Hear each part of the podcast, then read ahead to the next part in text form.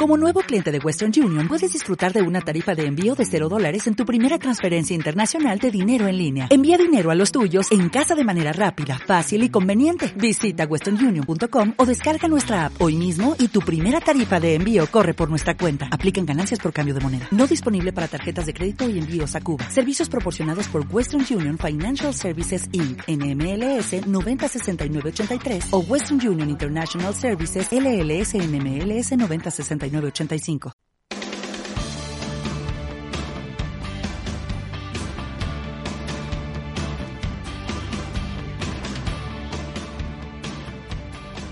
Muy, muy buenos días. Eh, iniciando esta semana eh, aquí en eh, Ni tan sola eh, por holísticaradio.cl. Tenemos tremenda programación el día de hoy. Recuerden que desde em, la semana pasada tenemos eh, las reviews piola, así que esta semana se viene al final del programa eh, unos minutitos de review piola con la canción Chico de Chico Buarque, Construcción a propósito eh, del suicidio del trabajador en el Costanera Center. Ya tenemos integrada a nuestra invitada del, programa el día de hoy. Hola, ¿cómo estás, Tania? Eh, Tania Parada, pareja de Jordano Santander, preso político de la revuelta en la región de Valparaíso. Así que vamos a estar conversando. Eh, es muy necesario la visibilización de los presos políticos, las presas políticas, presas políticas de la revuelta. Esta es una semana clave, así que de eso vamos a estar conversando. Tania, ¿cómo estás? Bienvenida, muchas gracias por estar acá. Muchas gracias por la invitación. Sí, eh, eh, antes de partir, quería decir que pueden mandar sus comentarios, eh, audios, preguntas al más 569 75 111 Recordar que estamos saliendo a través de holísticaradio.cl y a través de la transmisión de Instagram Live de eh, Ni tan sola. Tania, si estás ahí. Sí, acá estoy. Ya, perfecto. Eh, primero preguntarte eh, sobre Giordano. Em, estuve leyendo que, eh, cómo, de qué se le acusa, en, más o menos en qué fecha, si nos pudieras contar. bueno, sí, como dice yo soy pareja de Giordano Santander. Él está detenido ya 15 meses en la cárcel de San Antonio, ya un año y casi cuatro meses eh, primero yo estaba del año pasado a él con su medias, eh, con su con su con sus delitos eran ley seguridad interior del Estado, receptación y homicidio frustrado más daños calificados. Porque, ¿Y de qué se le acusa? Se le acusa de haber atentado hacia, hacia la fiscalía y al cuartel de la PDI. Sí.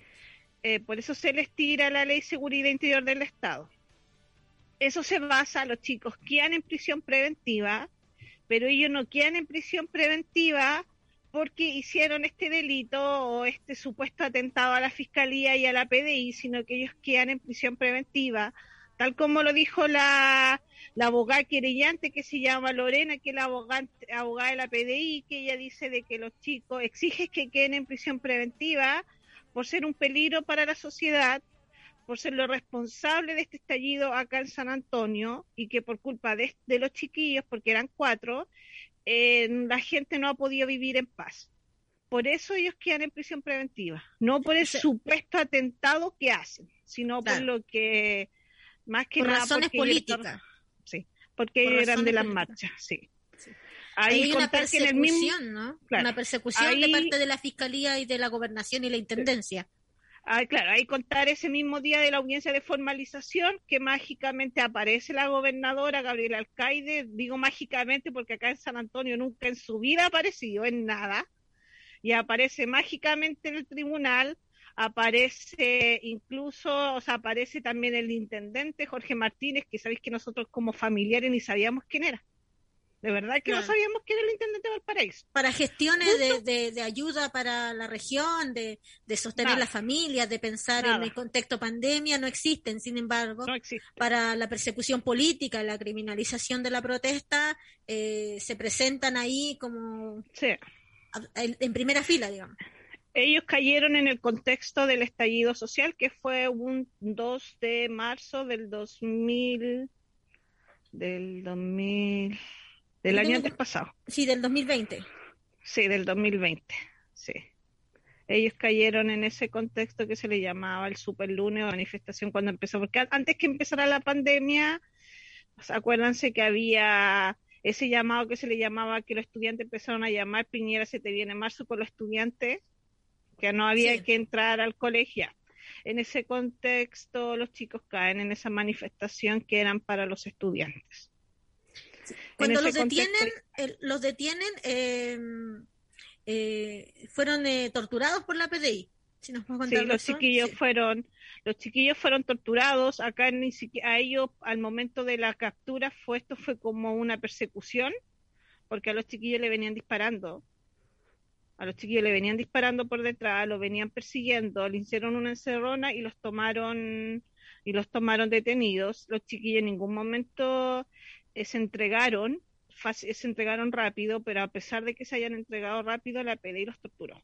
De ese, de ese mismo día que los tomó, los torturó, lo ahorcó, lo subieron en autos civiles, lo estaban ahorcando, le estaban amenazando, le pegaron a mi pareja, la, la ahorcaron mientras estaba en el auto, le taparon la boca para que no pudiera respirar y el que iba manejando le iba pegando por detrás en la cabeza.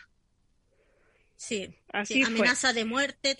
Y, y, esa, esa denuncia por tortura, eh, tengo entendido que la PDI, eh, bueno, se defiende, ¿no? Diciendo que eh, fue, se dio en un contexto de, em, de, de, intento de fuga de parte de, los jóvenes. Claro, sí.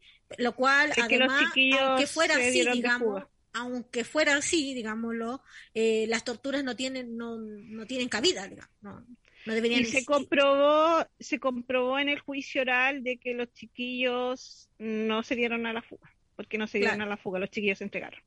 Sí, o sea, además es mentira, pero aunque, aunque no fuera mentira, claro, incluso en el mismo juicio oral la de la PDI asumen, asumieron en sus declaraciones que ellos andaban, andaban vestidos, uniformados, que tampoco andaban en autos de PDI, sino que andaban en autos civiles con ropas civiles. Lo asumieron. ¿Y, hay una querella por, por parte Hay dos querellas por tortura. De defensa popular y una querella también que hace el INDH eh, sobre las torturas recibidas de los chiquillos. Las dos torturas están admisibles en él, pero tendría que estar, se supone que tiene que, se supone que tiene que estar en la fiscalía y se supone que la fiscalía debería estar investigando pero en estos casos no ha pasado.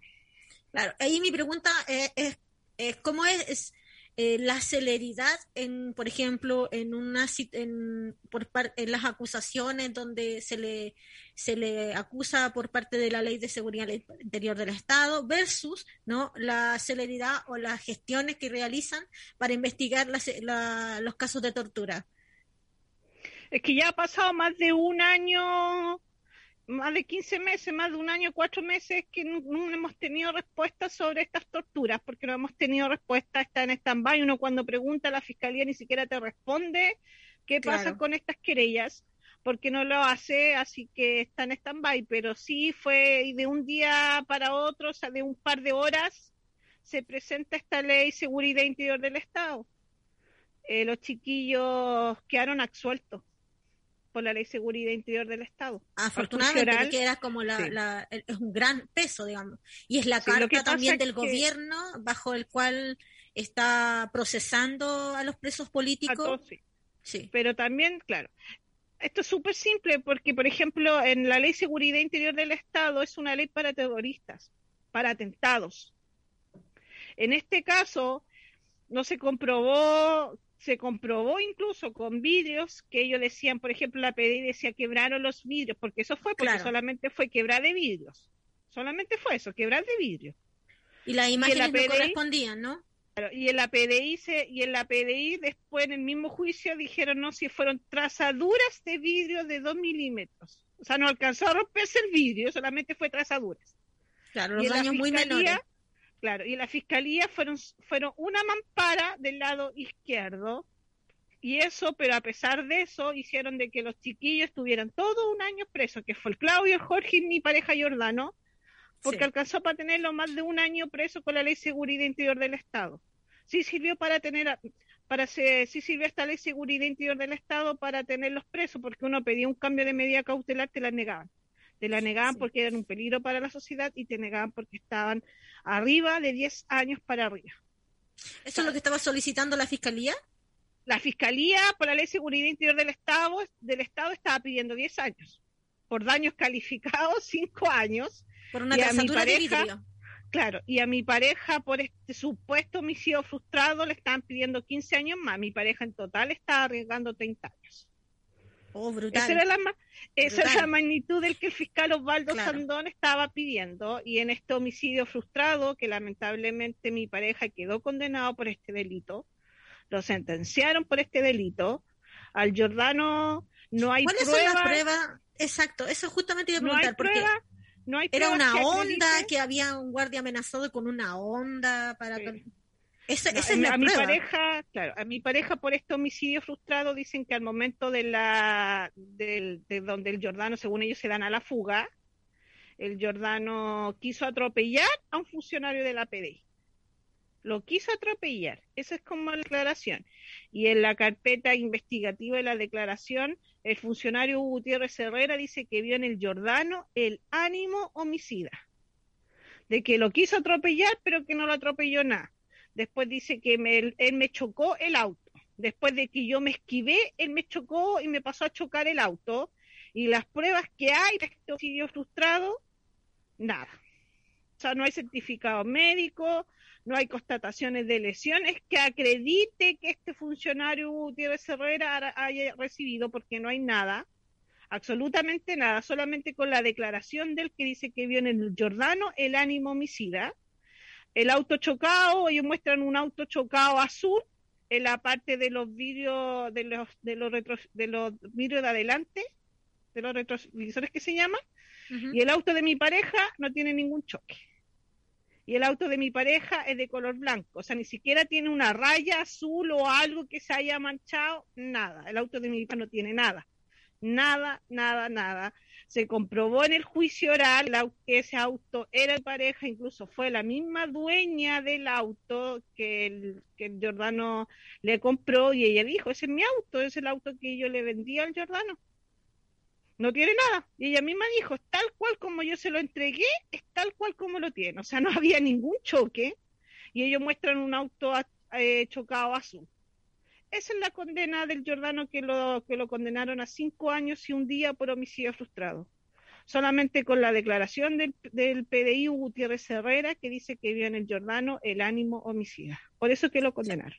Basta la declaración solamente en un proceso lleno de irregularidades, en medio de tortura, eh, sin presentar pruebas concluyentes, o sea, les ha servido a la Fiscalía y al gobierno, por qué no decirlo, en la persecución política de jóvenes que estaban protestando eh, en la revuelta, digamos. Eh, Encuentro que es- ese, ese, cuando salen políticos, ¿no? A negar la prisión política en Chile, eh, cuando sale Piñera en la, en la mm, cuenta pública a decir que no existen los presos políticos, cuando tenemos a Que jóvenes... son eh, delincuentes claro, claro, que son prisiones delincuentes que están preventivas. con delito, como por ejemplo dijo homicidio frustrado. claro. Yo le digo a la gente que está escuchando ahora, le digo nuevo presidente, homicidio frustrado, no hay ningún ningún delito por homicidio frustrado. Homicidio frustrado lo que mi los pareja, pacos cuando le tiran el auto Claro, encima y el a, los- Carlos, a los eh, claro, y el Carlos Cayupen, y eso no hay certificado médico, Claro. no hay ningún carabinero herido, no hay ningún rati, ninguno de la PDI herido que haya presentado un certificado. Por lo menos que haya dicho, oye, ¿sabéis qué? Pero él pasó, con- aunque sea con una rueda, pasó a hacerme tirar el pie y quedé con yeso. O sea, ni siquiera tienen eso, porque no hay nada que acredite nada. que mi pareja quiso atropellarlo. Entonces, este homicidio frustrado que tanta la gente, sobre todo los senadores y los diputados, espantan, decirle a la gente que se condena solamente con las declaraciones de la PDI y o de carabinero y basta y sobra para que los chiquillos estén, se cagaron la vida dentro de la cárcel, porque esa es la palabra, tenerlo Sí. encerrado, se cagaron la vida en la cárcel. Sí, yo- A mí cuando me preguntan, por ejemplo, el mismo Giordano cuando está dentro de la cárcel, los mismos cabros que son delincuentes le dicen, yo no entiendo cómo te condenaron, o sea, definitivamente, buen vos soy inocente, tú tenés que estar libre, buen, pero no existe el ánimo sida, buen, incluso los molestan. Molestan y le dicen, no, si a ti te condenaron porque te vieron el ánimo homicida. claro. No existe el ánimo homicida, si no existe. Entonces, lamentablemente, acá los jueces fueron ciegos, fue más que sordos, sin duda, nosotros, de verdad, nosotros el segundo día del juicio lo teníamos ganado. El tercer día del juicio, del juicio oral se comprobó este homicidio frustrado. Sabéis que hasta los mismos jueces se reían de las declaraciones de, de la PDI cuando él decía ánimo homicida es que vimos en el Jordano el ánimo homicida de que iba tan rápido en el auto como que él quería, iba a atropellar a que quería, tenía con la intención de matar al, funcionario Gutiérrez Herrera, pero que no, la no lo mató nada. Después dije, no es que venía con el ánimo de hacer un choque, una coalición, cuando el auto de mi pareja no tiene choque. ¿Quiénes acusan a, Jordano son se mostraban, que lo Se mostraban y se mostraban claro, se mostraban, sí, se mostraban evidencias, se mostraban evidencias, bueno, y no había caso. Incluso, ¿sabéis que un mismo juez, porque en, los, los, dos días de los juicios ninguno de los magistrados hablaron, y justo ese día hablaron y le preguntaron al funcionario Gutiérrez Herrera, oiga señor, ¿y usted cómo cayó en este supuesto atropello que el, que el imputado Jordano Santander le hizo? Usted cayó parado, cayó de lado, cayó sentado, cayó de espalda, ¿cómo cayó? ¿Y sabes lo que dice el funcionario? Cae parado. Porque él, primero en la, en declaración él decía que saltó el capo. Entonces en esta saltar el capo le preguntaron cómo cayó. Claro. Cayó ah, eh, de, de, espalda, cayó de, con el poto ahí, ¿cachai? ¿Cómo cayó? Y él dice, no, yo caí parado. Y el abogado... Sin daño alguno, ¿cómo sin daño alguno. saltó el capó? Usted saltó el capó y cae parado. O sea, dijo un hombre araña, le puso, le puso la, la. Usted es un hombre goma. Salta, salta el capó y salta parado, sin ningún recibir ningún daño, y encima cae parado. Y más encima, el mismo funcionario Gutiérrez Herrera dice que estaban con metralletas, que estaban armados, que estaban esperando una pura orden y a los chiquillos lo hacía desaparecer.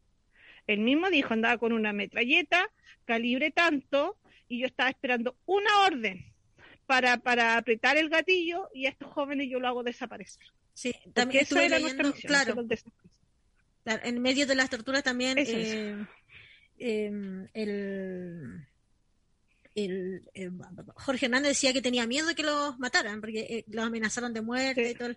Claro, las pruebas son tan ridículas como estuve buscando ahí una onda cuadernos sin usar, un tarro de pintura. Los, los, cuadernos, los cuadernos que eran de, de mi hijo, que el Jordano lo había comprado para el colegio, porque como estábamos ya entrando en proceso de colegio, el Jordano había comprado ese día, eso, los útiles escolares, que eran los últimos cuadernos, incluso que nos faltaban para el Tomás para entrar a clase eh, le había comprado los correctores, porque le habían pedido, le había comprado la regla, le había comprado las témperas, los Útiles de colegio, digamos. El Jordano, claro, el Jordano lo había comprado una hora o unos, claro, una hora antes de haber eh, juntadose a la marcha y no quiso pasar a dejar los cuadernos. Y se fue directo a buscar al Claudio, a juntarse con el Claudio entonces los tenía en el, en el auto, pero sí me llamó avisándome de que ya había comprado los cuadernos y que no había encontrado, eh, nos faltaban dos cuadernos que el Jordano no había encontrado. Pero lo demás estaba, entonces ahí yo le dije, ya no importa, yo paso a comprar acá en San Antonio si encuentro, aunque sean, aunque no salga más caro. Porque donde él fue a comprar en Alto Mirador, los cuadernos son mucho más baratos, los venden al por mayor y son más baratos y nunca lo recuperamos.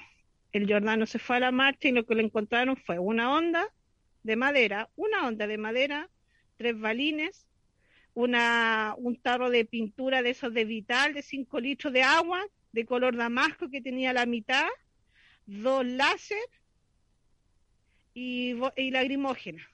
Eran cuatro lagrimógenas que eso todo el mundo sabe que son de los carabineros y bombitas de agua.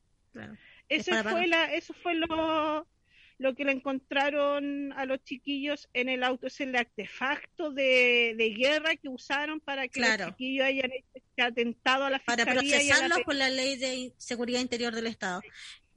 Uno se pregunta, uno se pregunta en, este, eh, como con esta evidencia, con estas pruebas que son quienes torturaron fueron, son los mismos que están acusando, esta, esta acusación también de intento de homicidio que, que no se condice, uno se pregunta cómo es posible entonces que por qué, cómo se explica, ¿no? Que eh, estas pruebas, que, son mínimas y que, que son irrisorias, que son una burla, eh, permite que tengan a jóvenes presos o condenados por más de cinco años, que les quieran dar más de 35 años, eh, y eso quiere, eso tiene que ver con el carácter político de, la situación por la que están siendo efectivamente procesados, según las palabras de la gobernadora, que son que los procesan por motivos políticos, porque es por culpa de ellos, la gente no puede, no sé qué. Incluso sale dando una entrevista a la gobernadora el mismo día que los chicos ya quedaron ya en prisión preventiva.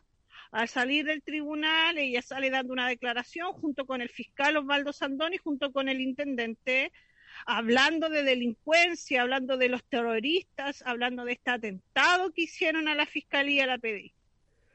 Eso fue las declaraciones. Acá el líder de San Antonio y el Canal 2 en ningún momento quisieron investigar, en, siempre fueron como los terroristas.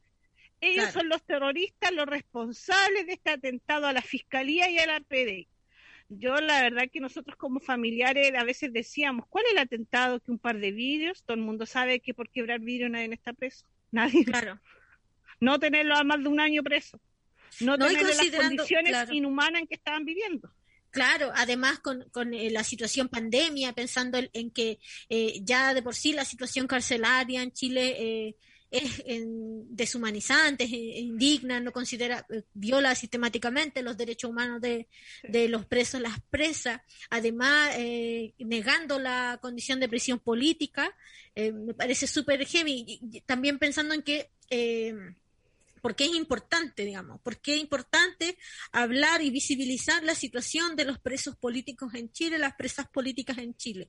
Porque cuando tenemos políticos. Exactamente. Y cuando tenemos ellos no, están ellos no están presos porque cometieron un delito como mucha gente acá. Acá la gente lo encerró a los chicos o los culpabiliza porque Chile es un país que sin saber la realidad de los delitos, de la manera en que los condena, los culpabilizan como los delincuentes decirle a esa gente que puede ser de muchas manifestaciones, hubo gente que sí de verdad saqueó, pero no cayeron presos. Claro. Acá hubo mucha gente que sí es verdad salió a robar, pero también hubo mucha gente, la mayoría que salió a manifestarse. Lamentablemente, y de verdad se lo digo muy dolorosamente, todos los chiquillos que están presos en este momento no están porque ellos salieron a saquear, porque salieron a robarse algo están porque salieron a manifestarse, porque los pillaron dentro de este contexto. Yo de verdad se los digo, yo si realmente, yo si, yo habría sabido que al Jordano le iba a pasar lo que le pasó, ténganlo por seguro que de verdad que yo me habría peleado, lo habría amenazado con decirle, oye, sabía, prefiero que te vayas de la casa, no sepamos, pero que no vaya a marchar, que no vaya a ir a la manifestación. Y ese es el carácter aleccionador también, porque yo hay, sabido que el Jordano que el Jordano habría sido condenado de la manera en que lo condenaron, si habría sido todo lo que el Jordano ha pasado dentro de la cárcel, ni el, el papá también me dice, yo no habría dejado que el Jordano saliera a marchar, no habría dejado ir a buscar, no sé, hijo, lo habríamos amarrado, le habríamos pegado, habríamos hecho cualquier cosa para que el Jordano saliera a manifestarse ese día. Si habríamos sabido que al Jordano le habría pasado lo que le pasó. Y ese es el interés también de, de, la prisión política, pues tiene un carácter aleccionador. Esto es una lección, es un mensaje que se da. Mira lo que te va a pasar, mira lo que pasa cuando te enfrentas al gobierno, digamos. Eh, cuando sale a protestar, esto es lo que vamos a hacer. Y eso es, eh, es, algo, y eso es lo que también tiene que motivar ahora a la gente que nos está escuchando a visibilizar y solidarizar. Porque claro, todos dicen, oye, que eh, el proceso constituyente, gracias a los presos, pero quienes eh, tienen que, que después guardan silencio ante la prisión política, no, no exigen fin a la prisión política, no exigen la libertad de los presos políticos. Para algunos constituyentes, para los que están ahí sentados, decirle a esos constituyentes que los que se van a sentar no es gracias a ellos, porque la realidad, este proceso constituyente no es ni siquiera gracias a mí, ni siquiera gracias a él, gracias a los caros que están presos tanto criminalizan a los caros de la primera línea. es gracias a los caros de la primera línea que tienen una constitución. Es gracias a los caros de la primera línea que tuvieron su 10%. No es gracias a mí, yo, yo jamás fui a marchar, y esa es la verdad, yo no salí a marchar. Yo tengo problemas de salud, entonces no salí. sí, yo eso te quería me, no me atribuyo, yo no me atribuyo este poder, ¿cachai? Del 10% de la Constitución porque yo no salí, yo siempre he dicho, yo no salí. Aquel que salió fue el Jordano. Claro. Pero entonces, gracias a ellos.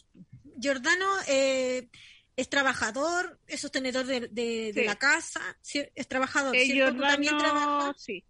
Jordano es trabajador, incluso si tú entras en su, con su root y veis todo, al Jordano todavía no lo echan del trabajo. El Jordano sigue trabajando, al Jordano le siguen imponiendo todos los meses la señora Vero, que es su jefa, le sigue, no le paga el sueldo mensual porque está preso, pero sí le paga, la señora Vero le sigue pagando, claro, le sigue pagando las cotizaciones y también le paga un seguro. Al Jordano qué, buen gesto, qué buen gesto. Y eso también habla de, claro. Sí, a, a mí nunca nos ha llegado un finiquito del trabajo, nunca, jamás, no ha llegado un finiquito. El Jordano hasta el día de hoy sigue trabajando, hasta el día de hoy le siguen pagando los impuestos. Y el porque yo siempre he hablado con la señora Vero, incluso el mismo Jordano dentro de la cárcel ha pedido que la señora Vero lo eche para poder tener plata y para poderle pagar los años de servicio. El Jordano lleva más de ocho años trabajando donde la señora Vero, casi, claro, como ocho años, y la señora Vero su única respuesta que ella dice de que no, de que ella no lo va a echar hasta que el Jordano salga de ahí, porque dice que nunca a mí siempre me ha dicho, yo no voy a buscar otro trabajador, porque el Jordano ha sido el único trabajador que yo he tenido responsable ella también trabaja en una caja vecina, entonces dijo, la mayoría de los choferes cuando yo les mandaba a depositar plata para la caja vecina me robaban, no llegaban y desaparecían. El Jordano jamás, jamás me robó ni siquiera peso, jamás se me perdió plata, siempre fue correcto, jamás se me perdió un gas, nada, siempre. El Jordano lo dejaba a veces incluso a cargo de todo, a cargo eh, de, la, de la camioneta, le dejaba a cargo de los gas, cuando llegaba al hogar, Jordano se hacía cargo de eso. Muchas veces se hizo cargo incluso de la caja vecina, él atendiendo para que la señora Vero pudiera hacer sus cosas. El Jordano manejaba la caja vecina, manejaba la plata del hogar, manejaba los gases, manejaba la camioneta. Si la camioneta se había que arreglar, el Jordano ahí partía un mecánico para que la pudieran arreglar se buscaba lo material o cualquier cosa que la camioneta necesitara, el Jordano lo hacía. Y, era además un aporte para el sostén de la casa, económico, digamos. O sea, el Jordano era el que sustentaba la casa. Bueno, yo trabaja, yo trabajo, trabajo en el Persa también. No es mucho lo que se gana, pero el Jordano, entre los dos sustentábamos la, las casas. Era el que se hacía cargo de la, más que nada de las cosas del Tomás. Yo, por ejemplo, nos separábamos y yo me hacía cargo de la, de la comida pero el Tomás, el, Jordano se hacía cargo de vestir al Tomás y yo me hacía cargo de comprarle algunos materiales o la colación del Tomás que necesitaba en el colegio y los materiales cuando empezaba el proceso del colegio nos dividíamos las cosas. Yo, por ejemplo, le compré el uniforme y el Jordano tenía que encargarse de comprarle todo lo útil y el bus y la mochila y todo lo demás. Eh, eh, eh lo que pasa, separamos. claro. Sí, así como se divide la estrategia de la casa para la sobrevivencia en medio también de, de, un Pero contexto era, pobre. Lo que quiere Incluso decir Jordano trabajaba, salía a las 7 de la tarde. Es, no, su horario era hasta de las 9 de la mañana hasta las 6 de la tarde y el Jordano se quedaba hasta las nueve y media haciendo horas extra para ganar más plata. Y ahora con la prisión de Giordano, con esta situación de prisión política, que es sumamente empobrecedora, digamos, tanto para él, que también le corta el vínculo laboral, no lo, no lo, no, sin poder desarrollarse, además, eh, también le resta, ¿no? Le resta el sustento económico a la casa. ¿Cómo, cuando Giordano lo han hecho cayó cuando Giordano cayó preso, se perdió todo. Eh, había, por ejemplo, los primeros días que el Jordano cayó detenido, nosotros no teníamos ni para comer. Porque yo tuve que gastar en la plata que teníamos del trabajo, tuve que gastar comprándole los, los cuadros que supuestamente la PDI me tenía que devolver y nunca me los devolvieron, los fue a buscar como más de cinco veces y nunca me los devolvieron. Cuando me dijeron que me lo iban a devolver, tuve que comprarle todo lo que al Jordano se le perdió en el auto, tuve que comprarle sus útiles de aseo para que entrara a la cárcel, tuve que comprarle todo cuando el Jordano cayó detenido, porque ellos nacían, aparte que cayeron con, el Jordano incluso cayó con chores. ¿Cómo será? El Jordano cayó con chores. ¿Cachai? Entonces, eh, los polerones que el Jordano tenía eran todos negros y la cárcel no te dejaban entrar. Entonces tuve que pasar a una tienda, nuevamente. comprarle polerones que sí te dejaban entrar, que no eran de gorro, así, toallas, sábana. Y además, en los primeros días con nosotros con el Tomás no teníamos para comer y lo que yo hice fue irme a la casa de mi mamá para poder subventar esto, por lo menos este mes, que fue el primer mes que nos tocó sumamente duro, que fue el mes de marzo. El Tomás tenía, empezamos a ir con los colegios, entonces fue eso que yo hice y gracias a Dios empezamos, yo empecé a hacer rifas, cuando el Jordano en abril empecé a hacer rifas para poder sustentar la encomienda, el Jordano todavía ¿Cuántas veces son las encomiendas en la semana? Son, antes eran tres veces a la semana, martes, jueves y domingo, y ahora las unieron los domingos, así que solamente tenemos los martes y los jueves pero las tres veces a la encomienda uno no le puede mandarle pocas cosas porque ellos ya todo se comparte. Claro. A casa y tenéis que mandarle unas fuentes de comida, tenéis que mandarle unas cuatro o cinco cajetillas de cigarros, tenéis que mandarle sus bolsas de galletas, su suflé, su bebida, su, su agua mineral, su, su jugo, su mate, su té, su café, su azúcar, los útiles de aseo. Es harta plata, o sea. Te gastan tener la prisión sí. Los champús no te duran un mes la casa. Los champús te duran eh, una semana. ¿Han habido organizaciones de, de, solidaridad, digamos? Yo, gracias a Dios, después ya cuando el, el, Jordano empezó como a hacerse, a difundir más este caso, entramos a la agrupación de OFAP. ¿Ya? Eh, o sea, yo conocí a la gemita y ahí la gemita empezó a hacer articulaciones, empezamos a pedir un luca, eh, lucaso, empezamos a hacer rifa, eh, también la gente de Francia nos empezó a ayudar, empezaron a hacernos lotas ya en el extranjero para mandar plata para acá, para San Antonio, para el Jordano, para poder sustentarle los abogados, para que a mí ni al nos faltara algo. Y así empezamos a tener la, así empezó a salir como esta red de, de apoyo, ¿cachai? Mientras eh, estuvimos en cuarentena, mi mamá me ayudaba con las cosas de la comida, yo todas las cosas que recibía como del Jordano, algún beneficio, el caso que se hacían para el Jordano, se lo, se lo dejo siempre para el Jordano. Yo no toco esa plata, esa plata se la dejo para él, para pagarle la, los abogados, porque acá había que pagar abogados, acá nosotros mensualmente tenemos que pagarle un abogado todos los meses, eh, para pagarle el abogado, para sustentarle la comida, para comprarle lo que el Jordano allá dentro de la cárcel necesita. Entonces, con mi trabajo, los días que se levantaron las cuarentenas, yo lo ocupo para sustentar la casa. Así lo hago. con eso que como a la gente que está escuchando decir que, que la importancia también de la liberación de los presos políticos también radica en que eh, muchos de estos jóvenes son el sustento de sus casas, entonces eh, les cortan el, el, sustento a sus familias, eh, por la venganza del gobierno, digámoslo, y por esto de aplacar la movilización social, por tanto ahí se tiene que manifestar la solidaridad. Eh, ¿en, qué, ¿En qué situación, en qué El por ejemplo, pudo retirar su 10%, se lo hice yo todo por internet, pero en su cuenta bancaria yo no lo puedo tocar porque lamentablemente la cuenta RU la perdimos, se perdió en, los, en el momento de la detención. Y tengo que ir al banco y yo, Clara, no soy eh, señora legal del Jordano, así que no me dejan retirar su plata, así que él tiene su plata, su la plata de su 10% la tiene en su cuenta, sin poder tocarla porque en el banco te está pidiendo, a pesar de que uno le va a explicar, a pesar de que uno ha ido con papeles de notaría, el banco te exige que vaya el Jordano personalmente a actualizar esos datos, entonces nos ha complicado bastante. En el ámbito legal, como usted me dice, el Jordano está condenado.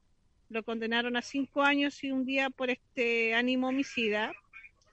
Eh, nosotros estamos esperando el viernes 18 tenemos la, sentencia final. ¿Qué significa eso? Que las abogadas apelaron.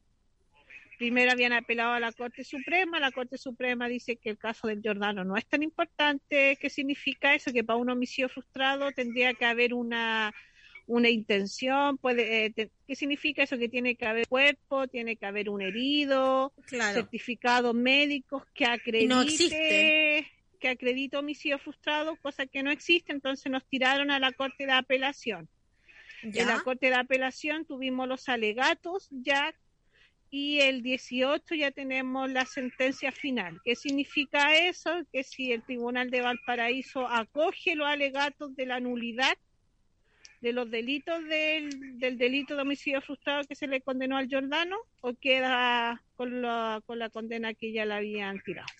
¿Qué, es lo que eh, esperan eh, que suceda el día? Bueno, esperan, por supuesto, que se acoja la nulidad por parte de la Corte de Apelaciones, pero eh, me refiero a que le solicitarías a la gente que nos está escuchando también, que es de la región de Valparaíso, que para llamarles a ser solidarios, a, no sé, quizás acompañarles en ese momento. ¿Qué es lo que...? Que me ayuden. Yo le pido a la gente de Valparaíso que nos ayuden, de verdad que me ayuden a hacer justicia, que el Jordano no mató a nadie, que el Jordano no hirió a nadie que no existe el ánimo homicida, porque no existe el ánimo homicida en ningún lado, ni judicial, no existe, porque no hay jurisdicción, entonces no hay, a ti no te pueden condenar con declaraciones, ni un delincuente normal está condenado con declaraciones, están condenados por hechos, y en este caso no hay hechos, hay solamente declaraciones ayudarle a la gente. Y el ánimo de la fiscalía nomás. Y el ánimo de encarcelar de la fiscalía. De ese lado. Se está llamando una convocatoria eh, para el 18 a las 10 de la mañana, me parece que afuera de la Corte de Apelaciones para poder, para gritar y exigir la libertad del Jordano, porque lo que nos queda ahora es hacer presión para entrar en los corazones o la cabeza de los jueces de Valparaíso y que vean la realidad, que no se cieguen ante, ante la exigencia de este gobierno, ante la exigencia de la fiscalía, que sean independientes en, su, en tomar sus decisiones y que tomen las decisiones con justicia. Porque acá la condena del Jordano no fue por justicia, acá la condena del Jordano fue porque tuvieron presiones de la fiscalía, hubo presiones del gobierno para que quedaran para que el Jordano quedara condenado. Acá tenía que haber quedado uno condenado, acá tenía que haber quedado uno preso y lamentablemente, dolorosamente le tocó el, el peso al Jordano. Pero decirle a los jueces de Valparaíso que sean autónomos, que no estén con la, con la presión que diga el gobierno ni con la presión que diga la fiscalía, de que si lo quieren condenar, que los condones con las pruebas reales que hay. Y en este caso no hay pruebas que lo condenen al Jordano. Y que es algo, que, algo que, se presenta en muchos casos de, presos políticos que tienen Yo nunca he negado que los chiquillos era el Jordano era de la primer, que era de las marchas, yo nunca lo he negado.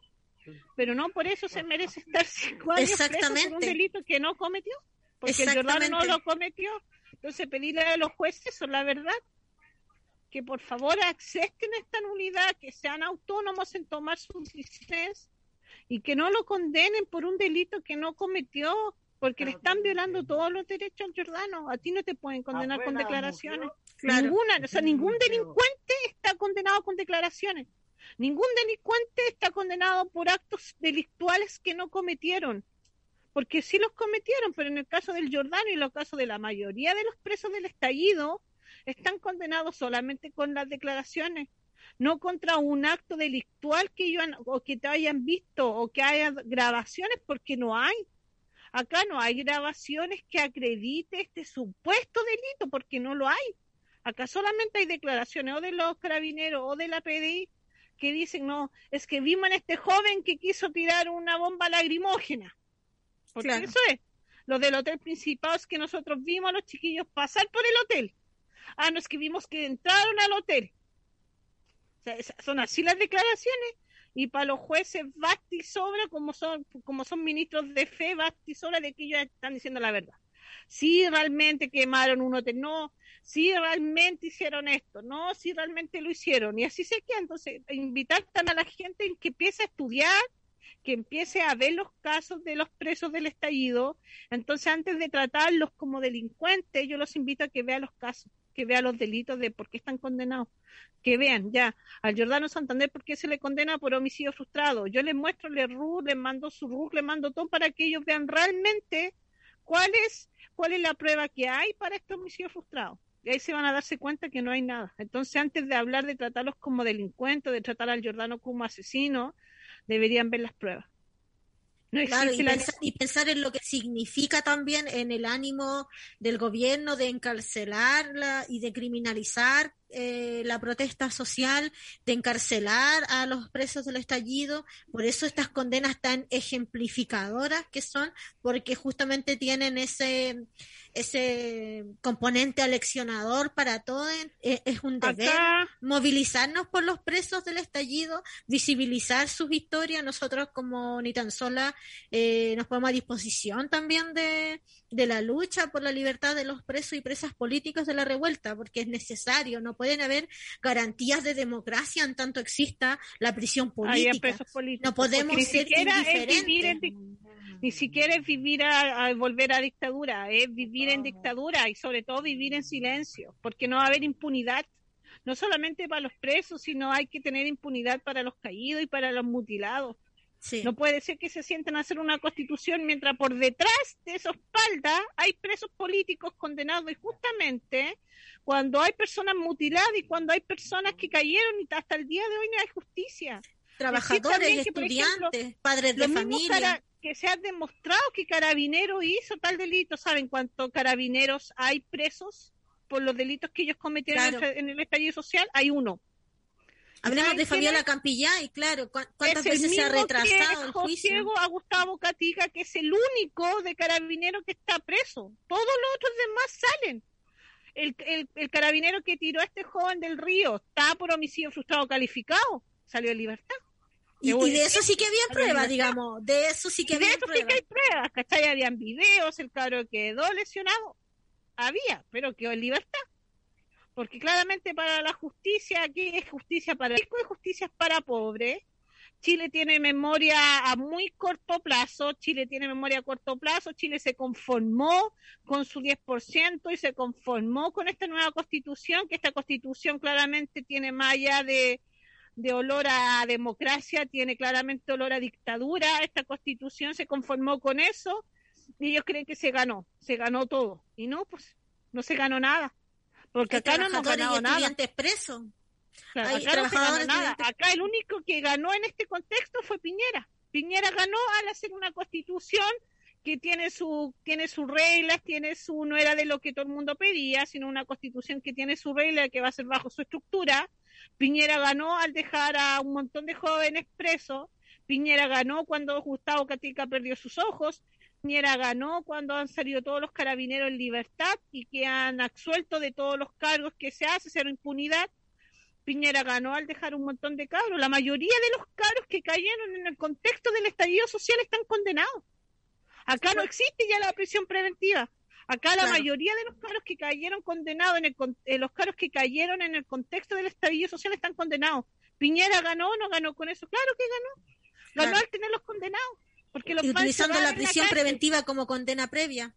Te quería preguntar cuál es la, la, situación de salud, digamos, de pensando también en el contexto pandemia de eh, Jordano en este momento, porque yo tenía entendido que él tenía problemas de salud anteriores a la Jordano en febrero se contagió de COVID en la cárcel mágicamente en el módulo del que todavía no hay explicación entró un reo con contagio, sabiendo que cada reo después empezó a hacer sus cuarentenas preventivas. Eh, llegaron contagiados y lamentablemente el Jordano se contagió de COVID en la cárcel de San Antonio con unas condiciones inhumanas. Eh, también ha tenido, el Jordano tiene problema en la espalda, porque cuando, eh, por los trabajos que él hace por los gases, al Jordano se le hizo tirar dos discos rotos, la L4 y la L5 por la fuerza, y también tiene dos hernias justo al medio de los discos. Entonces son eh, una operación o ese problema de la espalda no es, no es operatorio. Al Jordano no se les puede sacar la hernia porque al sacarla va a hacer que los discos, los nervios se junten y el Jordano va a perder movilidad y va a quedar inválido.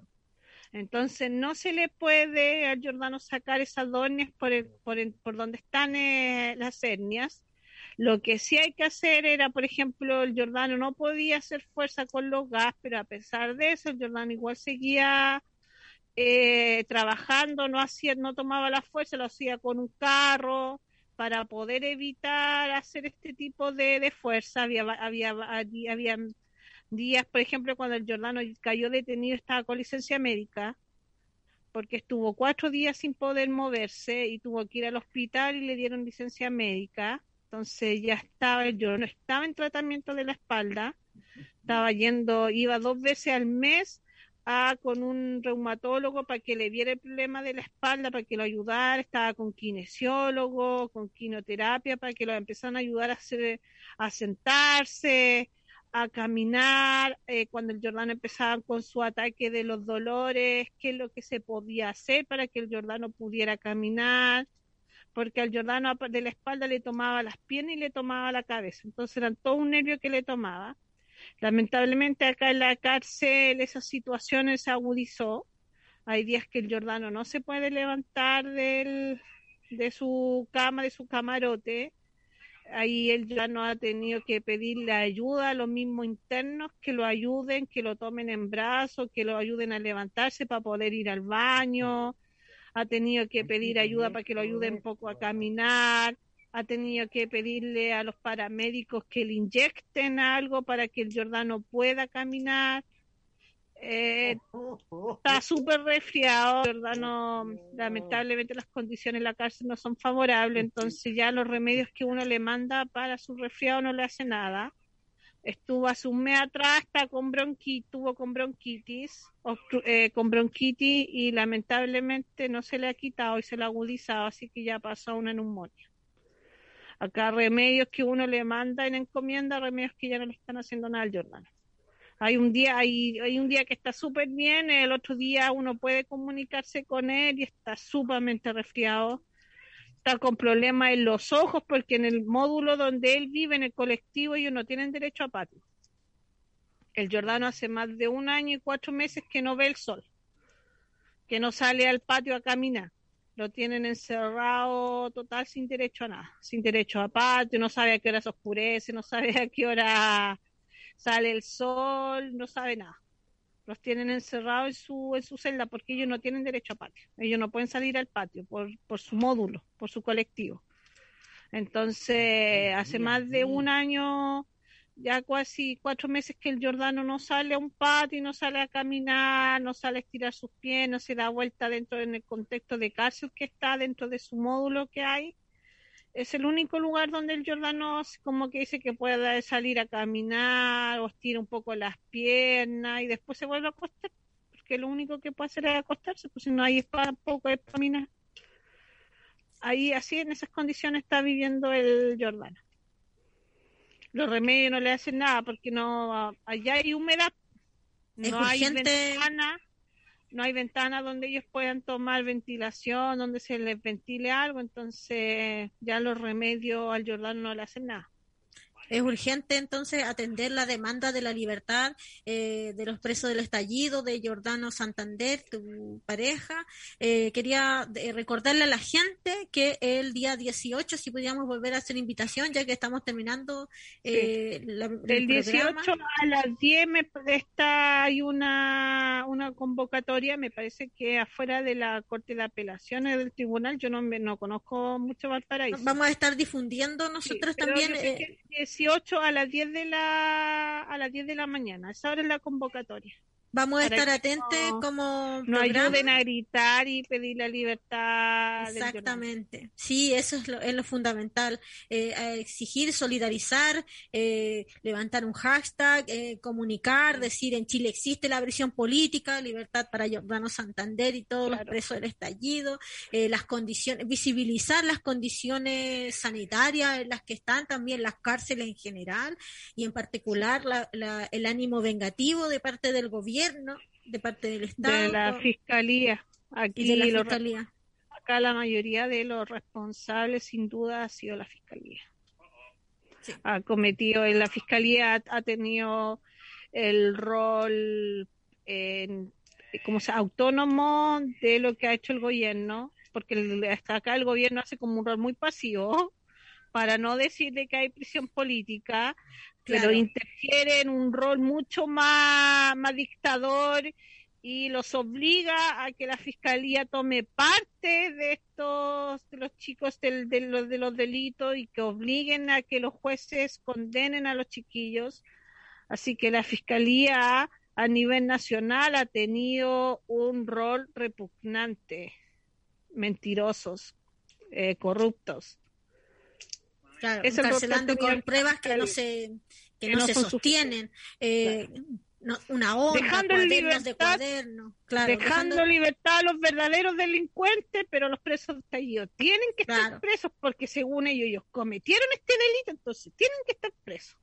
Claro. Pero Violadores de derechos humanos están están libres.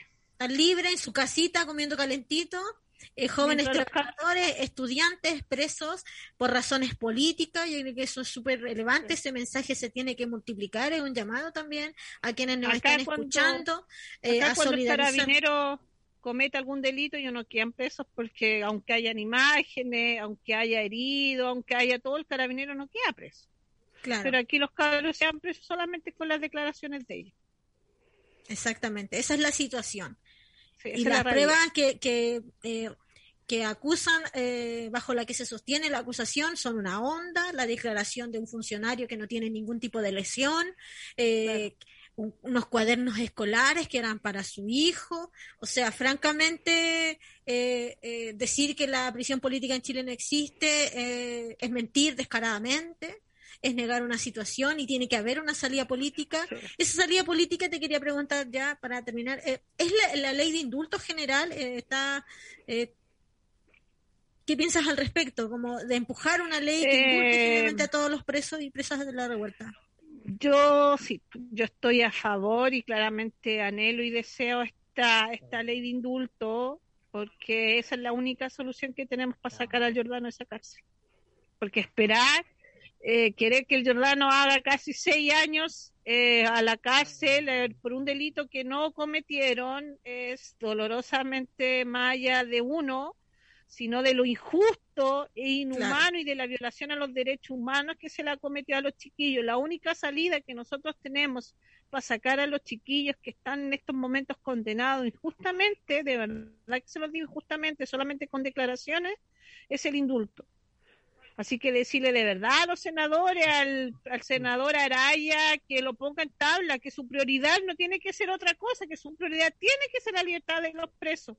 Esa tiene que ser la prioridad de los senadores y de los diputados. Exigir la libertad de los presos, porque si ellos no lo exigen, si ellos no los ponen en tabla, están avalando las violaciones a los derechos humanos que se, que se están cometiendo.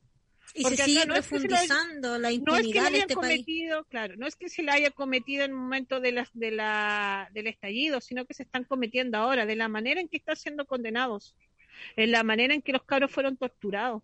Y la impunidad, tan, tan, los, los senadores y los diputados, si no aprueban este proyecto, si no lo hacen, están, están siendo cómplices, cómplices del silencio, cómplices de dictadura. Están avalando lo que el Piñera hizo y cómplice también la gente que se que, que también permite que el silencio se instale, el olvido se instale eh, en relación a los presos del estallido. eso también es un llamado. Después no anden diciendo, oye, Chile, Chile se viola los derechos humanos cuando después de más años está, esto vuelve a salir a la luz, que no es lo que, lo que uno mucho hace hoy, aquí sí, cuando hizo Pinochet su dictadura, todos avalaron todos se quedaron callados lo que hizo lo que hizo Pinochet con la dictadura y después muy pocos jóvenes como ahora hemos tenido conciencia de que sí pasó en dictadura pero la gente prefirió guardar silencio. La gente no podemos permitir eso. No podemos guardar silencio porque esto va a volver a pasar y nos va a volver a pasar en Chile va a volver a pasar. ¿por qué vuelve a pasar? porque la gente guarda silencio por eso es urgente. porque la gente guarda silencio. Entonces no podemos guardar silencio, no podemos hacerlo. Exactamente. Hoy te quiero agradecer eh, la instancia, eh, el mensaje también, la, poder estar acá con nosotras en Ni Tan Sola, aquí en Holística Radio. Eh, estamos llegando casi al final del programa el día de hoy. Quedan, nos, quedan cinco minutos y te quería decir eh, si querías como mm, hacer un llamado, eh, ¿cuál es, cuál es la forma ahora? por ejemplo, la gente dice, bueno, ¿yo qué hago en este momento? ¿Cómo, ¿Cómo, aporto? ¿no? ¿Cómo aporto? A no quiero quedarme en silencio, quiero ser parte de la lucha de la libertad de los presos del estallido, las presas políticas de la revuelta. Eh, ¿Qué es lo que se necesita en este momento, por ejemplo, en, en, tu caso? ¿Qué es lo que requiere? Como el apoyo, el apoyo el día 18 es importante, pero en relación a, cualquier otra cosa, ¿qué, qué es lo que griten, Que griten, que ocupen sus redes sociales, pidiendo la libertad de los presos, pidiendo la libertad del Jordano, que lo condenaron solamente porque vieron en el Jordano el ánimo homicida. Si la gente de verdad no, no quiere guardar silencio y quiere realmente salir y olvidarse de que existe silencio, que por favor nos ayuden a exigir justicia. La gente, todos nosotros los chilenos podemos exigir justicia y verdad. Justicia y verdad para los presos, justicia y verdad para los caídos, justicia y verdad para los, para los mutilados. Y reparación también, reparación porque la situación de cárcel eh, viola los derechos humanos, la situación de tortura que no está siendo investigada porque claramente ahí hay un ánimo de parte de la fiscalía, de, de los organismos que investigan, de las policías, ¿no? De, de, cimentar su impunidad. Por lo tanto, claramente van a poner un montón de mm, trabas en avanzar, en, en esclarecer y responsabilizar y llegar a un, a obtener justicia por, por haber sido víctima de tortura. Cuando mencionabas que eh, Jordano tenía una lesión en la espalda, eh, esta lesión que se vio agravada también por lo hecho de tortura y por la situación carcelaria. Entonces, en esas condiciones es urgente, urgente la libertad eh, de los presos y presas políticas. Por lo menos para avanzar en una constitución que mucha gente lo anhela, para avanzar en un Estado democrático se necesita la libertad de los presos. absolutamente. No podemos hablar de democracia en medio de eh, la prisión política. Exacto. Así es. Te quiero agradecer, y mandar un abrazo enorme. Nosotras cuenta con nuestro programa para la difusión, para lo que necesiten. Si es que hacen una rifa, eh, nos la mandan y vamos a estar ahí empujando porque eh, como medio también no nos queremos hacer parte como los medios del poder, digamos que solamente eh, difunden esta versión oficial de delincuente, qué sé yo, y no ahondan, no investigan, no hacen su trabajo, porque su trabajo es ser eh, operadores políticos, básicamente, del poder. Nosotros como medio independiente estamos como medio, estamos comprometidas con la lucha de, por la libertad de los presos eh, del estallido, que desde ahí queremos extenderte ese brazo solidario también. Muchas gracias de verdad por la oportunidad, por ayudarme a denunciar y a hablar del caso del Jordán. Eh, entonces el viernes vamos a estar transmitiendo, eh, vamos a estar subiendo información respecto de lo que suceda, llamar a la gente a la solidaridad, a la movilización desde el lugar en el que estén, eh, ir allá el 18 ah, para eh, empujar, ¿no? Eh, empujar la ley de indulto general y eh, que, que ojalá el fallo sea la nulidad del juicio para que se pueda avanzar un poco en justicia y reparación para Jordano. Sí. Un abrazo grande, muchas gracias. Muchas gracias, de verdad que muchas gracias. Nosotros acá... Que uno como familia no tiene. Sí, aquí hay que establecer solidaridad, como decía la Yoconda Belli, la solidaridad es la ternura de los pueblos, no nos podemos abandonar entre nosotros eh, y ni menos ser eh, indiferentes ante la, la prisión política. Quien, quien se olvida de los presos olvida la lucha. Olvida la lucha, así es. Un abrazo enorme, muchas gracias. Igual nosotros nos quedamos aquí porque vamos a dar paso a la nueva sección que estamos inaugurando desde el programa pasado, que se llama Reviews Piola. Eh, tiene mucho que ver igual con lo que estaba pasando en este momento, con tiene un poco que ver, digamos, con la indiferencia, con, con el silencio, el ser indiferente y, eh, llevarnos hacia allá. Este es Reviews Piola nuestra nueva sección donde hacemos una mínima revisión. Yo no soy una crítica de cine, ni mucho menos, pero aquí va. Eh, esta, eh, a propósito de lo que pasó la semana pasada, de la ciudad, eh, quiero hablarles de Construcción, la canción de Chico Buarque de Holanda, que fue lanzada el, el año 71 eh, en el álbum del mismo nombre, Construcción. Yo les recomiendo igual eh, escuchar, voy a detenerme la canción, pero les quiero recomendar escuchar el álbum completo porque eh, es muy teatral, va como contando una misma historia, es tremenda composición y habla un poco de la vida como como pocos discos. habla de la vida del trabajador latinoamericano en una época de dictadura, la, las diferentes etapas en donde, cómo amar, dónde amar, qué sé yo, como la organización de, los trabajadores es un disco hermoso, muy, muy, eh, su composición musical es muy compleja. Eh, eh, de verdad no se van a arrepentir de escuchar este disco completo y la canción Construcción que se compuso en una cuestión que se llama a ver cómo estamos aquí dodecasílabos, mira la palabra difícil, que siempre eh, que significa que siempre terminan en una palabra esdrújula. Eso hace que la composición musical eh, sea súper, la letra sea súper compleja y hermosa. Esta canción se compuso en, uno de los periodos más duros de la dictadura de Brasil. Eh, en medio de la censura, la persecución política, en medio de la desaparición de personas.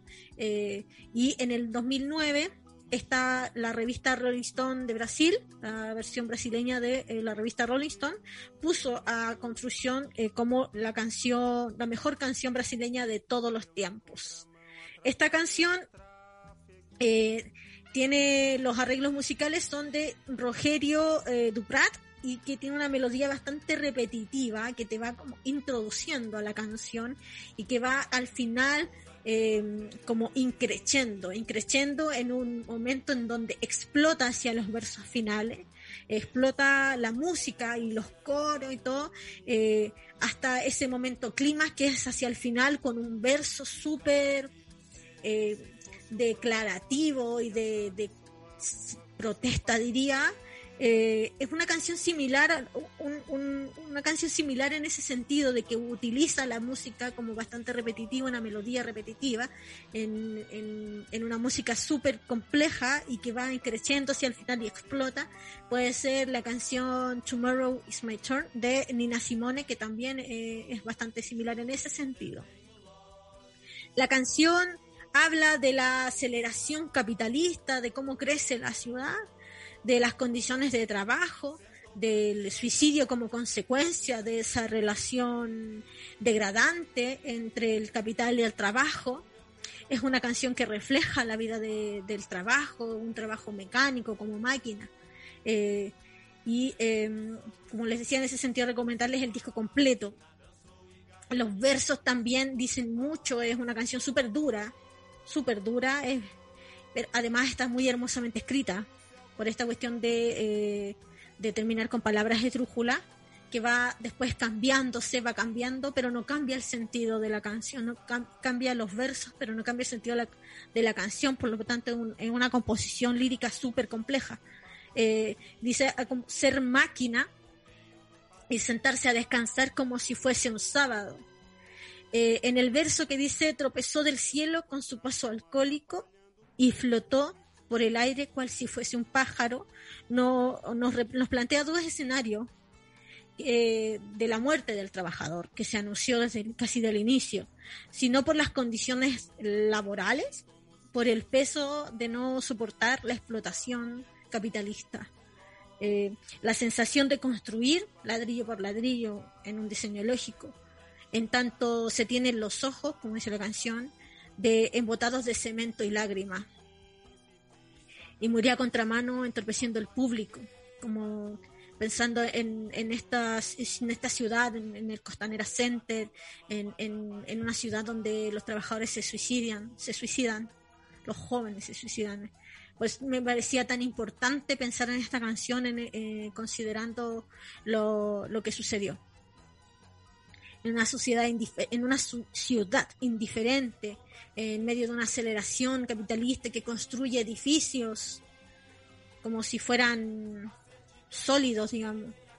Y en un verso dice, ese humo desgracia que tenemos que toser es una canción súper atingente, es súper atingente, yo creo que es muy necesaria pensarla Eh, considerando que esta canción fue escrita, fue compuesta en el 71, en el 70, fue lanzada en el 71, fue compuesta en el 70, eh, y, considerar que ahora en el 2021, digamos, eh, sigue sucediendo. creo que es un llamado, un llamado importante ahí. Hay, hay algo que tenemos que, que, no tenemos que dejar de escuchar. Eh, y al final cuando explota el verso, explota la música que es, te va, es como que como un, como un tamborilleo o una música que se te mete dentro y te va como, como creciendo, creciendo y explota finalmente en unos versos que yo quisiera leerlas ahora en este momento y dice, eh, por ese pan de comer y el suelo para dormir, registro para nacer, permiso para reír, por dejarme respirar y por dejarme existir, eh, reclama el trabajador, Dios te pagué. Eh, con ese beso quería terminar, que son cortititas estas revisiones, decía, con la reflexión de que eh, por la vida y hacia la vida eh, nosotros tenemos que construir. Eso, muchas gracias por escuchar el programa. Eh, nos estamos escuchando el próximo lunes. Vamos a tener un programa sobre para contarles muy bien como respecto a la ley de indulto general. Recordarles que estuvimos con Tania Parada, pareja de Jordano Santander, preso político del estallido. Este viernes va a ser eh, rechazado aceptado la nulidad por parte de la, de la Corte de Valparaíso. Así que es muy importante eh, que estemos ahí empujando, eh, luchando y no olvidemos a los presos de la revuelta. Denise Carolina dice, conozco la versión de Fito Páez, es fuerte esa canción, es muy fuerte, es, es una canción súper fuerte. Yo creo que es muy necesaria pensarla en las condiciones de ahora, porque pese a que se fue escrita en el 70, es, eh, es muy vigente, es muy vigente y es doloroso pensar que un trabajador se quita la vida porque ya no soporta el peso de la explotación capitalista o el peso de la soledad eh, y sigue comprando el público eso es algo que me, que me llevó a pensar en esta canción todo el fin de semana. Eh, el mañana eh, va Josefina a las 11, así que no se lo pierdan. Descarguen la app de Holística, pongan alarma, no se lo pierdan, que los premios de José están tremendos.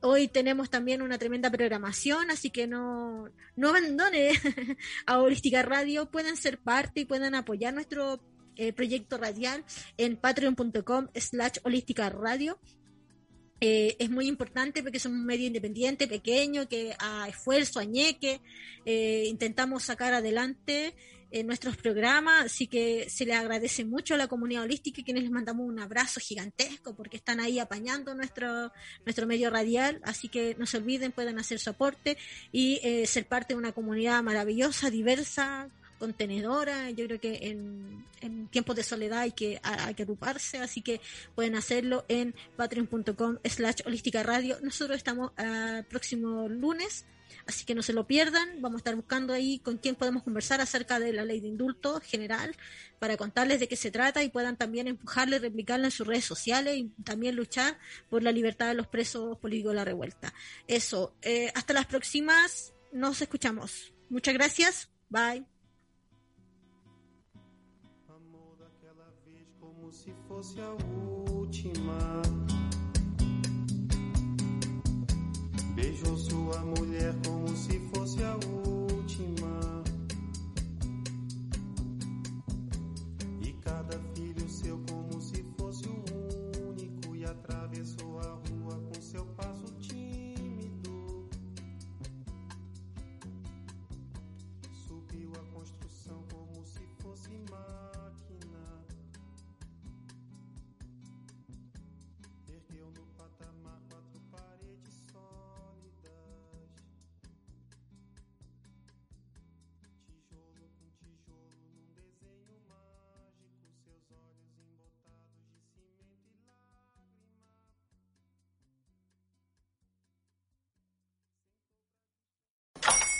Hola, buenos días, mi pana.